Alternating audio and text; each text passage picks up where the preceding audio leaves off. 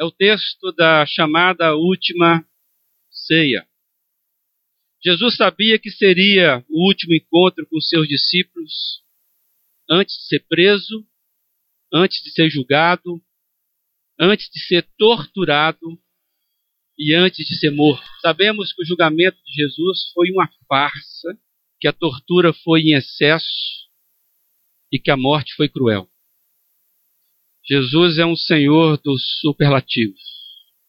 E Jesus, ele nos, nos indica no texto que ele sabia que seria morto, que aquilo seria o seu último encontro com os discípulos. Se você olhar na sua Bíblia, aí, versículo 18, Jesus fala: O meu tempo está próximo. Versículo 18, Jesus fala: O meu tempo está próximo. O evangelista João, no seu evangelho, ele faz todo o relato de Jesus. Se você ler com calma, você que já leu, ele relata toda a história de Jesus, tendo por referência a morte de Jesus. É comum você ver João colocando expressões de hora e tempo, do tipo: não era chegada a sua hora, não foi preso ou morto porque ainda não era a sua hora. Jesus dizendo: ainda não chegou a minha hora ou o meu tempo. Então, a hora e o tempo para Jesus, para o Evangelho, é a hora da morte de Jesus. E o próprio Lucas, o próprio Jesus, em Lucas diz, aí no versículo 45 do mesmo capítulo que acabamos de ler, ele vai dizer: Chegou a minha hora. Que hora é essa? A hora da morte. A hora de se cumprir tudo para a qual ele veio fazer aqui na terra. Jesus não veio fazer uma viagem de férias aqui na terra. Jesus não veio fazer uma viagem aqui na terra para dar bons exemplos. Jesus nasceu para morrer aqui na terra. O relógio da eternidade sempre indicou a cruz para Jesus. A morte de Jesus não foi uma causalidade acidental promovida pela fraqueza de Pilatos. Tem gente que acha que Pilatos foi muito fraco e por isso Jesus foi para a cruz porque ele não foi capaz de livrá-lo. A morte de Jesus não foi um acidente de percurso. Não foi algo que parece que deu errado e aí ele foi para a morte, porque afinal ele era justo. Não. Jesus nasceu como homem aqui na terra para a cruz. A cruz é a sombra do Senhor Jesus. Eu acho que por isso que o símbolo do cristianismo não é a manjedoura, não é a estrela de Belém, é a cruz. John Stott, no seu bom livro chamado A Cruz de Cristo, ele vem defendendo essa ideia. E lá ele traz uma, uma informação interessante sobre um quadro de William Hunter, que pintou por volta de 1870 um quadro chamado A Sombra da Morte. Eu ia projetar esse quadro, que eu tenho a figura desse quadro, mas acabei não fazendo. E nesse quadro, William Hunter ele pinta o ambiente de uma carpintaria, porque nós sabemos que Jesus aprendeu o ofício do pai, José, o carpinteiro. O melhor da região, eu acho que o último que conseguiu entregar no tempo certo desde então. Não é verdade? Me desculpe se tem algum carpinteiro aqui. É, mas se tem um aqui, se você cumpre o prazo, me perdoe. É, então, William Hunter ele pinta Jesus adulto na carpintaria e ele põe Jesus de braços abertos. E a sombra de Jesus vai para a parede, formando uma cruz, justamente onde estão colocados, dependurados na parede, os cravos, os pregos, né, os martelos. Então você vê nitidamente a crucificação de Jesus. É um artista criativo falando de uma verdade bíblica Jesus nasceu para a cruz. Ele veio para isso. E por isso que ele diz: é a chegada a minha hora. Então Jesus sabia que era o último encontro dele com os seus discípulos. Jesus também sabia que ele seria morto por traição. Não somente morto, mas morto por traição. Ele sabia que seria traído por um dos seus discípulos um do seu grupo de amigos. Jesus sabia que um que andava com ele, que tinha liberdade com ele, que sabia dele, que era seleto daqueles que seguiam Jesus, um dos seus amigos iria traí-lo. Aliás, traição só é possível entre amigos. O inimigo não trai, não é verdade? Traição só é possível entre amigos. Entre inimigos não há relação de confiança nem de confidências. E a relação de confiança e confidência são necessárias, quando quebradas, para trazer o sentimento de traição. Então nós estamos surpresos, mas é entre amigos que nós somos traídos. Não se espera traição de inimigos. Isso nos faz lembrar que nos relacionamentos devemos lembrar que a disposição para amar deve esperar o momento da decepção. A disposição para amar deve esperar o momento da decepção. É por isso que nós adoecemos nos relacionamentos. Relacionamento adoece. Adoece a gente. Tem muita gente que, muitos de nós ainda estamos presos por causa de uma decepção que alguém próximo da gente, que a gente considerava, por causa daquele momento, daquela decepção, daquele ato. Tem gente que está presa aquilo adoecida no relacionamento. Isso acontece. Eu até coloquei aqui, não sei se é bom falar, mas vou falar. Nós precisamos entender que chute na canela e pisão no pé acontece com quem está próximo. Né? Mas é isso, é com quem está próximo. E, e dói muito, gente. E como dói? Quando alguém pisa no seu calo, seu calo emocional. Dói. E aí você fala, não dá para perdoar. Sentimento de traição por aquele que está próximo. Mas eu quero lembrar os irmãos aí o seguinte: que nós só somos curados também no relacionamento. Nós somos curados somente nos relacionamentos. Alguém já disse com sabedoria que nenhum ser humano é uma ilha. E não somos mesmo. E a nossa humanidade só se completa por causa do outro. É difícil, eu sei que é. Então Jesus, ele sabia que ele seria morto, que era o último encontro, e sabia que seria morto por traição um dos seus amigos iria entregá-lo à morte. Jesus sabia também que a mentira corria solta nas palavras e na cara do seu traidor a todo momento. E Mateus registra isso. Judas falando: Senhor, não sou eu. E Mateus fala: É. E uma conversa que parece que as pessoas não tinham entendido pelos outros relatos.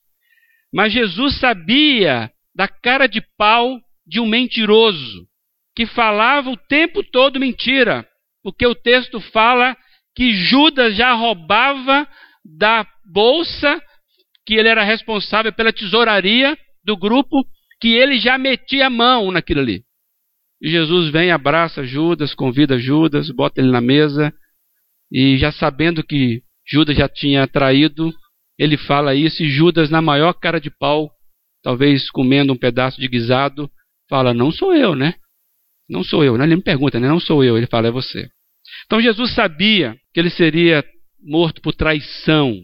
Jesus conhece uma hipocrisia de longe. Se você pegar o ensinamento de Jesus, ele sempre bateu na hipocrisia. Hipocrisia é essa que nós sabemos que é viver aquilo que você de fato não é ou querer apresentar isso. Jesus sabia que ia ser morto, Jesus sabia que era o último encontro, Jesus sabia que ia ser morto por traição, Jesus sabia que o mentiroso falava de forma descarada, corria soltas palavras e a cara de pau, diz que na cara de Judas não tinha outra coisa senão pó de serra saindo, né? Então, cara de pau que era o cara. Jesus sabia também que ele seria abandonado por todos. Veja o versículo 31. O versículo 31, Jesus fala: Ainda esta noite todos vocês me abandonarão. Jesus sabia que seria abandonado por todos, por todo mundo ali. Jesus conhece bem dos medos que nos afugentam. Ele sabe que a estrutura emocional dos seus amigos ali na Galiléia do primeiro século, ele sabe que a estrutura emocional dos seus amigos não ia aguentar a pressão dos momentos da sua morte. Ele sabe disso. E sabendo disso, ele sabia que todos iriam abandonar. E sabendo disso, Jesus sabia que estava entre medrosos. Jesus estava entre medrosos. Pessoas que iriam, de fato, não aguentar a pressão e iriam correr. E nós sabemos da história que aconteceu exatamente isso. E o Pedro, se você continuar lendo o texto, Pedro bate no peito e fala que ele não negaria Jesus mesmo se tivesse que morrer. Jesus fala, ah, Pedro, você não sabe o que você está falando? Que um galinho, né? Vai acabar denunciando a sua fragilidade. Jesus sabia que estava entre medrosos. Jesus sabia também da fragilidade de caráter do que estavam à mesa com ele. Jesus sabia da fragilidade de caráter daqueles que estavam à mesa com ele e ele nunca estava ou foi enganado a respeito disso. Jesus convivia com esses homens e ele sabia da fragilidade de caráter de cada um deles. Jesus sabia. Jesus sabia da sua morte. Jesus sabia da traição, da mentira das palavras, da mentira das intenções. Jesus sabia do abandono de todos os seus amigos, do medo de cada um de não caminhar com ele até o fim. Jesus sabia da fragilidade de caráter dos seus melhores amigos, dos seus melhores amigos. Jesus sabia da fragilidade, da limitação de caráter de cada um deles. Mesmo assim, sabendo disso tudo, Jesus foi capaz de manter o propósito de cumprir a sua hora. Que ele comece dizendo o texto: está chegando a minha hora. Ele sabia para o que ele veio, para o que ele, como homem, veio fazer aqui na terra. É justamente nesse ambiente onde poderia nascer desconfiança e o desânimo é que Jesus fortalece seus amigos com a palavra de esperança. Se você ler com calma, você vê que cada um vai tirando o corpo fora. Cada um diz o texto e dizendo: Não sou eu. Quando eu falo que não sou eu, eu estou colocando sob júdice todos vocês. Se eu afirmar não fui eu, então é um de vocês. Cada um vai tirando o corpo fora. Ou seja, caráter fragilizados trazem relações fragilizadas e traz desconfianças. Ambiente de desconfiança nasce. E é nesse ambiente que poderia gerar desconfiança, poderia gerar desânimo de caminhar, Jesus vem com a palavra de esperança. E é nesse texto que Jesus vai ressignificar a Páscoa. Ou melhor, é nesse texto que Jesus vai mostrar o verdadeiro significado da Páscoa. Porque a Páscoa remetia à libertação de escravos. E nós sabemos que Jesus é o Cordeiro Pascal que tira o pecado do mundo, como diz João Batista, aquele que pregava um pouco antes de Jesus, que vai batizar Jesus. Eis o Cordeiro de Deus que tira o pecado do mundo. Por isso que o texto está dizendo aqui que o cálice dele é para remissão de pecado. Jesus está na mesa com pecadores, os melhores, que ele escolheu, os melhores. Jesus anda com os melhores pecadores. E ele vai morrer entre dois bons, dois pecadores dignos de morte. Jesus morre de um lado cercado por pecadores. E eu entendo que ali entre aqueles dois chamados ladrões da cruz é representado a humanidade. Toda a humanidade. Aqueles homens foram para a cruz porque mereciam. É ou não é verdade? Pelo julgamento humano, somente os piores iriam para a cruz. Como Jesus teve uma farsa de um tribunal, ele foi enquadrado entre os piores. Esse é o amor de Deus. Essa é a hora. Ele sabia que estaria entre os piores. Não entre os mais ou menos, entre os piores. E Jesus está ali entre dois dos piores. E a Bíblia fala que um reconhece nele o senhorio, reconhece nele a divindade e se rende na cruz pedindo perdão. E naquele ato, ele está representando todos aqueles que reconhecem o sacrifício de Jesus, se reconhece como pecador e aceita o sacrifício de Jesus para a remissão dos seus pecados. hoje mesmo estarás comigo no paraíso. É a fala de garantia de Jesus. O outro, vendo toda a cena, é cético, deboche, rejeita. E eu acho engraçado, aí vocês que são um pouco mais atentos, que esse cara que aceitou esse nosso irmão, pecador da cruz, nosso irmão, né? Nosso irmão, ele, quando ele recebe o perdão, ele reconhece, ele já começa a evangelizar o outro. Repara, ô rapaz, sai dessa, reconhece o pecador, rapaz, aceita logo. Ele já entendeu de cara a missão da igreja, que é pregar o evangelho. E ele nunca tinha recebido nada. Naquele momento ele já demonstra, não é, não é verdade? Ô, oh, para com esse negócio, aceita logo esse Deus. Você está na mesma situação do que ele, rapaz. Você não reconhece isso? Ali mostra a humanidade, aqueles que rejeitam e aqueles que aceitam, mas igualmente pecadores. Igualmente pecadores. A humanidade, ela divide em dois tipos de pessoas: aqueles que passam pela cruz e aqueles que não passam pela cruz. Por isso que Paulo vai dizer Estou crucificado com Cristo e vivo não mais eu, mas Cristo vive em mim.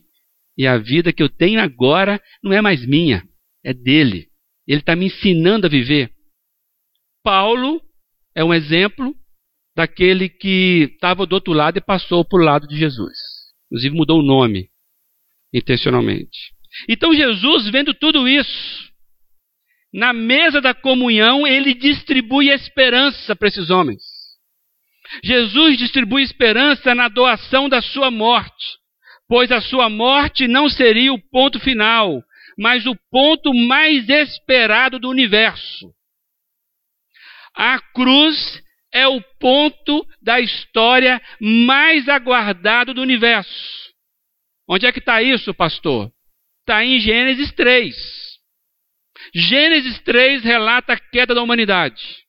E Gênesis 3 relata a promessa da cruz. Haverá aquele que vai esmagar o mal, vai aniquilar o mal, vai pisar na cabeça da serpente, representada nesse ato pelo mal.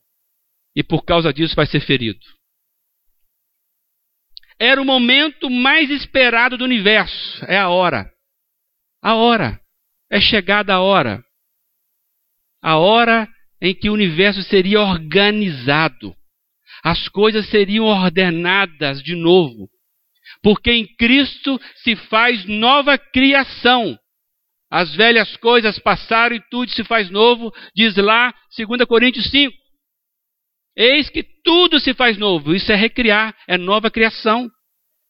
Então, aquele que passa pelo sangue de Jesus, ele entra numa ordenação cósmica, podemos dizer assim, onde Deus, com o sangue de Jesus, é o momento mais aguardado da história e da transhistória, aquilo que está para a eternidade, começa a organizar. É neste ato, neste ato, que a acusação do inimigo é desbancada. E desde a eternidade. Então, neste ato da minha hora, Jesus coloca em ordem as coisas. E a acusação do inimigo está desmontada desde a eternidade. O efeito é retroativo. No nosso tempo, a eternidade não tem passado, nem presente, nem futuro.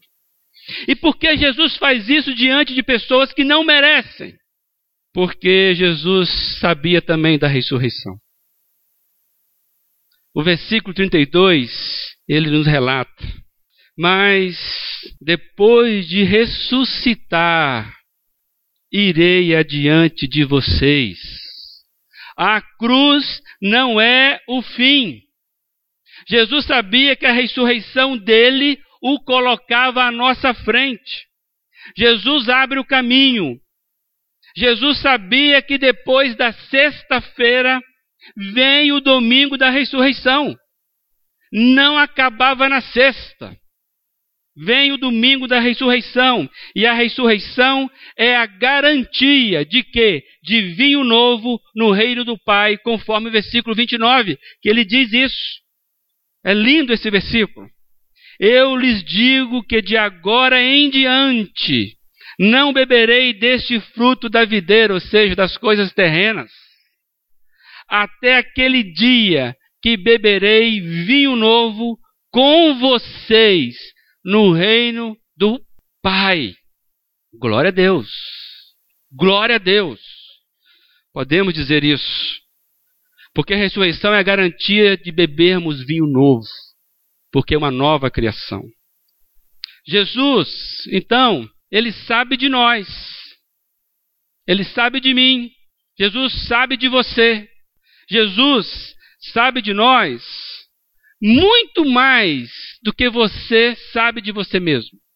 Porque Pedro, quando falou que não ia abandonar Jesus, ele foi sincero. Porque ele achava que conhecia o coração dele.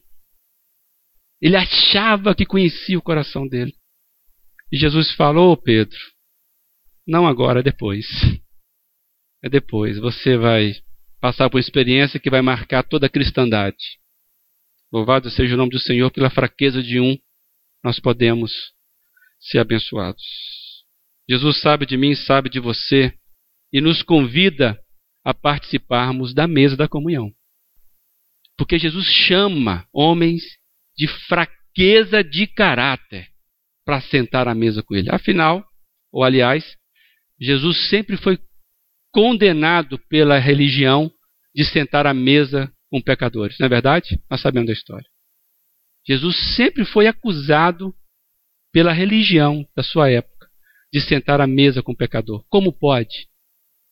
Porque Jesus não conhece outro lugar a não ser fazer comunhão com o pecador. O relacionamento de Jesus conosco não é motivado pelas circunstâncias. Ele é motivado pelo seu amor eterno. A decisão foi em Gênesis 3. Em Gênesis 3, Jesus, como pessoa da Trindade, tomou a decisão, por amor ao ser humano, de ir para a cruz. Antes de qualquer coisa. Eu acho que eu falei algo errado. É antes de Gênesis 3.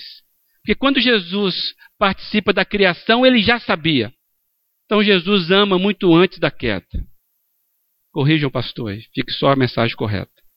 Desde o princípio, quando Deus resolve criar o homem, ele já amava o homem, porque senão seria escravo do homem para amar. E ele já tinha tomado a decisão da cruz. Então não é motivado pela circunstância, mas pelo seu amor. Por isso, gente, olhe para mim, por favor. Não há decepção no Senhor Jesus por causa da fraqueza do nosso caráter. Ninguém consegue decepcionar Deus. Porque ele já sabe. Você não é capaz de decepcionar Deus. Aí você fala, pastor, você não me conhece, você não sabe a metade da barbaridade que eu fiz. É, mas é isso. Mas é isso. Não há barbárie. Não há barbárie que escandalize Jesus ou que cause em Jesus uma decepção. E é interessante que ele, sabendo que ninguém pode causar decepção nele, ele insiste em sentar à mesa justamente com pecadores, para distribuir o pão e o vinho da comunhão. Exatamente por isso. Nós, seres humanos, faríamos que nem os nossos irmãos à mesa. Não fui eu, não fui eu. Eu sou melhor do que ele. Jesus olha para aquilo, né? É você mesmo, seu mentiroso, seu traidor, seu medroso, seu falso. É você, é você mesmo que eu quero. Vem cá, senta aqui. Venha beber comigo. Venha participar da minha comunhão. Só assim, assentados na mesa do Senhor, encharcados por esse amor doador, é que, constrangidos, vamos aperfeiçoando o nosso caráter. Vou repetir. Somente sentados à mesa do Senhor Jesus, encharcados por esse amor doador, é que, constrangidos, vamos aperfeiçoando o nosso caráter. Jesus gosta de pecadores que se arrependam. Jesus gosta daquele que reconhece que é pecador mesmo. Quem sente vergonha na cara é para Jesus. Quem fica envergonhado é para Jesus. Aquele que se justifica o tempo todo achando que não é, esse Jesus. Jesus gosta de pecador que para de justificar o tempo todo que é que está fazendo alguma coisa. Jesus gosta de pecador que se arrepende, que fala: sou mal mesmo, sou ruim mesmo. Eu não matei, mas eu poderia ter matado. Não matei no revólver, mas matei na cabeça, matei no pensamento. Não cometi aquele pecado, mas já, já no pensamento já foi.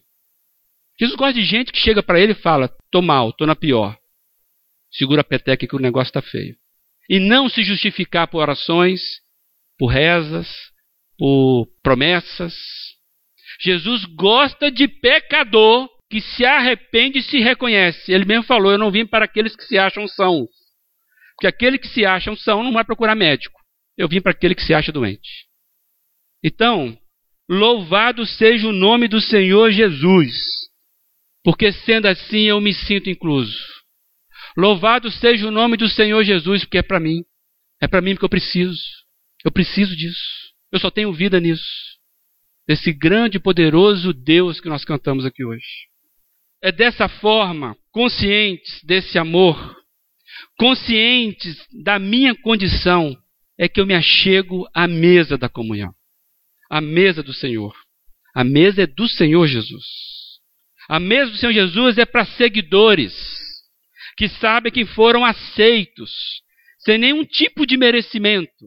Muito pelo contrário, com dívida no cartório a sair pela janela. São esse tipo de seguidores de Jesus, pessoas que sabem disso, pessoas pecadoras sim, mas que reconhecem o senhorio de Jesus Cristo, que se comprometeram a caminhar com ele. Na mesa do Senhor somos nós mesmos, todos iguais, sem máscaras, sem amuletos, sem disfarces. Na mesa do Senhor Jesus somos vistos por dentro. Na mesa do Senhor Jesus somos o que nós nem sabemos o que somos. Que você é muito pior do que você pensa, eu sou muito pior do que eu penso.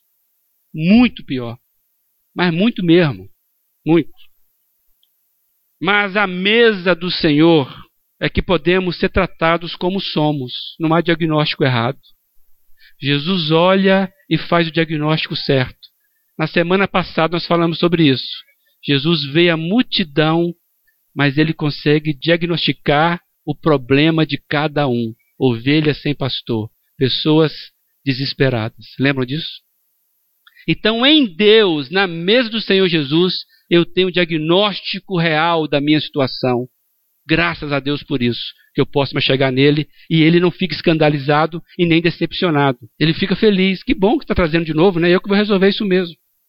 É na mesa do Senhor Jesus que somos o que somos. Mas é na mesa do Senhor Jesus, sem máscaras, que podemos ser mais do que somos. É na mesa do Senhor Jesus que nós somos mais do que nós somos. E o que, que nós somos? Pecadores.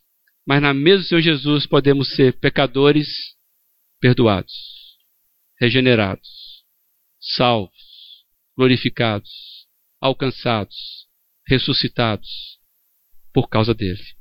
Porque ele resolveu partir, repartir a esperança da doação do perdão e assim nós somos alcançados pela doação da vida dele em nosso favor. É chegada a minha hora. É chegada a minha hora, venham, sentam comigo, porque no domingo eu vou estar de volta. Vou estar diante de vocês. Eu vou estar sempre olhando a partir da eternidade. Então olhe para mim que vocês sempre vão ter um olhar de esperança. É o olhar da eternidade. Assim, somos convidados por ele, eu e você, nos achegarmos à mesa sem nenhuma outra motivação a não ser nos apresentarmos como somos. Porque Ele sabe de mim, Ele sabe de você, Ele sabe de nós. E amém por isso. Que bom que Ele sabe disso. Estamos diante da mesa do Senhor hoje, memorial que não confere graça. A graça desse memorial é exatamente a comunhão dos santos, se achegando, reconhecendo a morte, de Jesus na cruz como meio de salvação. É assim que nós somos desafiados hoje, a chegarmos a essa mesa, lembrando, lembrando e sendo lembrados constantemente de que apenas por Ele, por meio dele, do sacrifício dele, da cruz dele, é que podemos alcançar a vida eterna. Por isso que nós sempre falamos: participe aquele que já reconheceu Jesus como Senhor da vida, que sabe o que está acontecendo, aquele que já fez um compromisso público dessa declaração, aquele que caminha com a igreja, aquele que fez um vínculo de caminhar com pecadores, sim, que a igreja é um lugar de pecador, mas que estão à busca da santificação no caminho da perfeição do caráter. Então, esses são convidados, porque eles entenderam. E você pode falar assim, pastor, mas não é para todo mundo? Em tese é para todo mundo, mas eu desafio você a pensar sobre isso. Se você ainda não deu um passo para o Senhor Jesus, se você ainda não venceu o medo de se identificar com Cristo, repense se você está se identificando a mesmo Senhor Jesus. Porque o exemplo que nós temos é esse. Existe uma ressurreição e precisamos participar dela. Eu pergunto: você já participou dela? Não da mesa, mas da ressurreição? Esse é o começo. E é assim que nós vamos participar dessa mesa, conscientes, conscientes disso. Vamos orar? Pai Celeste, louvado seja o nome do Senhor pela tua palavra. Ó Deus, podemos conversar contigo agora, Pai, em obediência a Jesus Cristo e em nome dele, porque pelos méritos de Jesus na cruz é que podemos conversar com o Senhor livremente. E assim fazemos, ó Deus, agradecidos, porque o Senhor sabe de nós. Não há mistérios para o Senhor. E assim, ó Pai, nós queremos apresentar como somos, ó Deus Deus, queremos ser curados pelo Senhor, sermos curados na alma e no espírito, Deus. Por isso nos apresentamos a Ti. Se por acaso, ó Pai, tem alguém que hoje está entendendo isso e queira se render, neste momento, se rendendo ao Senhor Jesus, Pai, aceite essa oração para a honra e glória do Seu santo nome. E que nós aqui, Pai, possamos viver essa comunhão verdadeira, comunhão onde não se espere perfeição do outro, mas, ó Deus, pessoas pecadoras juntas, redimidas, caminhando no caráter do Senhor Jesus. Amém, Jesus. Em nome de Jesus. Amém.